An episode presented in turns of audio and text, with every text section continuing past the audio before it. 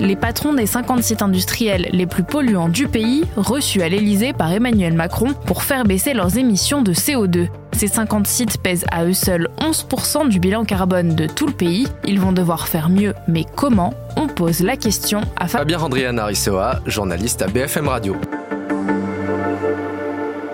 En France, parmi les industries les plus polluantes du territoire, on compte le ciment, les raffineries de pétrole, le sucre, le verre ou encore l'acier.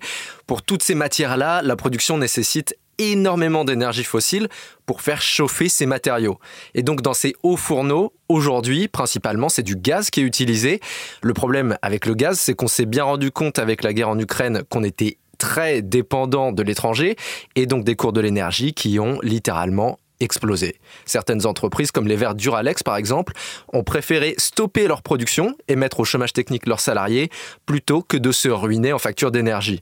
Le second problème, c'est que d'ici 2030, nous devons avoir baissé nos émissions de CO2 de 55%, comme tous les autres pays européens, et c'est impossible sans décarboner l'industrie, qui est le secteur le plus difficile à décarboner. Et donc, comment on fait pour décarboner l'industrie?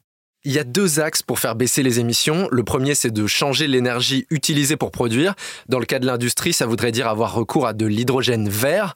En gros, on prend de l'eau de mer, on retire le sel, on ajoute de l'électricité qui vient d'une éolienne et ça permet d'extraire un gaz qui s'appelle l'hydrogène. Ce gaz a un avantage, après combustion, il n'émet que de l'eau et pas de gaz à effet de serre.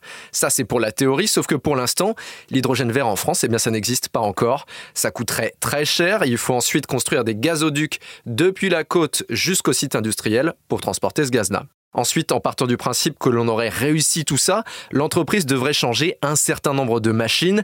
À la clé, ce sont donc des investissements de plusieurs milliards d'euros. Le deuxième axe, c'est la capture de carbone. Ça fonctionne comme un aspirateur de CO2, en gros, au-dessus des cheminées qui expulsent les polluants. Le dioxyde de carbone est capturé, puis enfoui dans le sous-sol. Mais il ne faut pas oublier qu'on parle de technologies qui sont balbutiantes. Il existe aujourd'hui une dizaine d'engins de ce type au monde et le prototype le plus abouti en Islande met un an à absorber le CO2 que l'humanité émet en quelques secondes.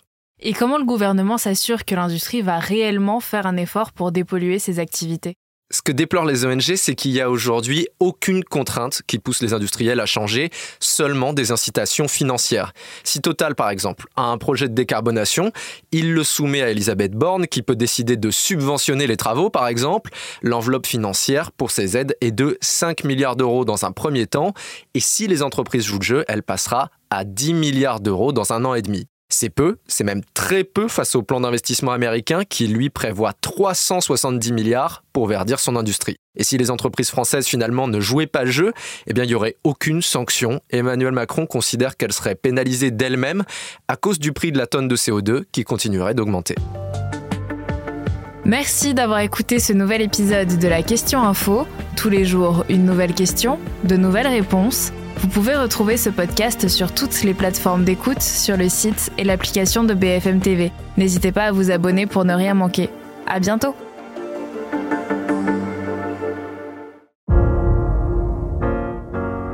Vous avez aimé écouter la Question Info? Alors découvrez le titre à la une, le nouveau podcast quotidien de BFM TV. Les grands récits de l'actualité, des témoignages intimes, c'est tous les soirs sur vos plateformes préférées. À bientôt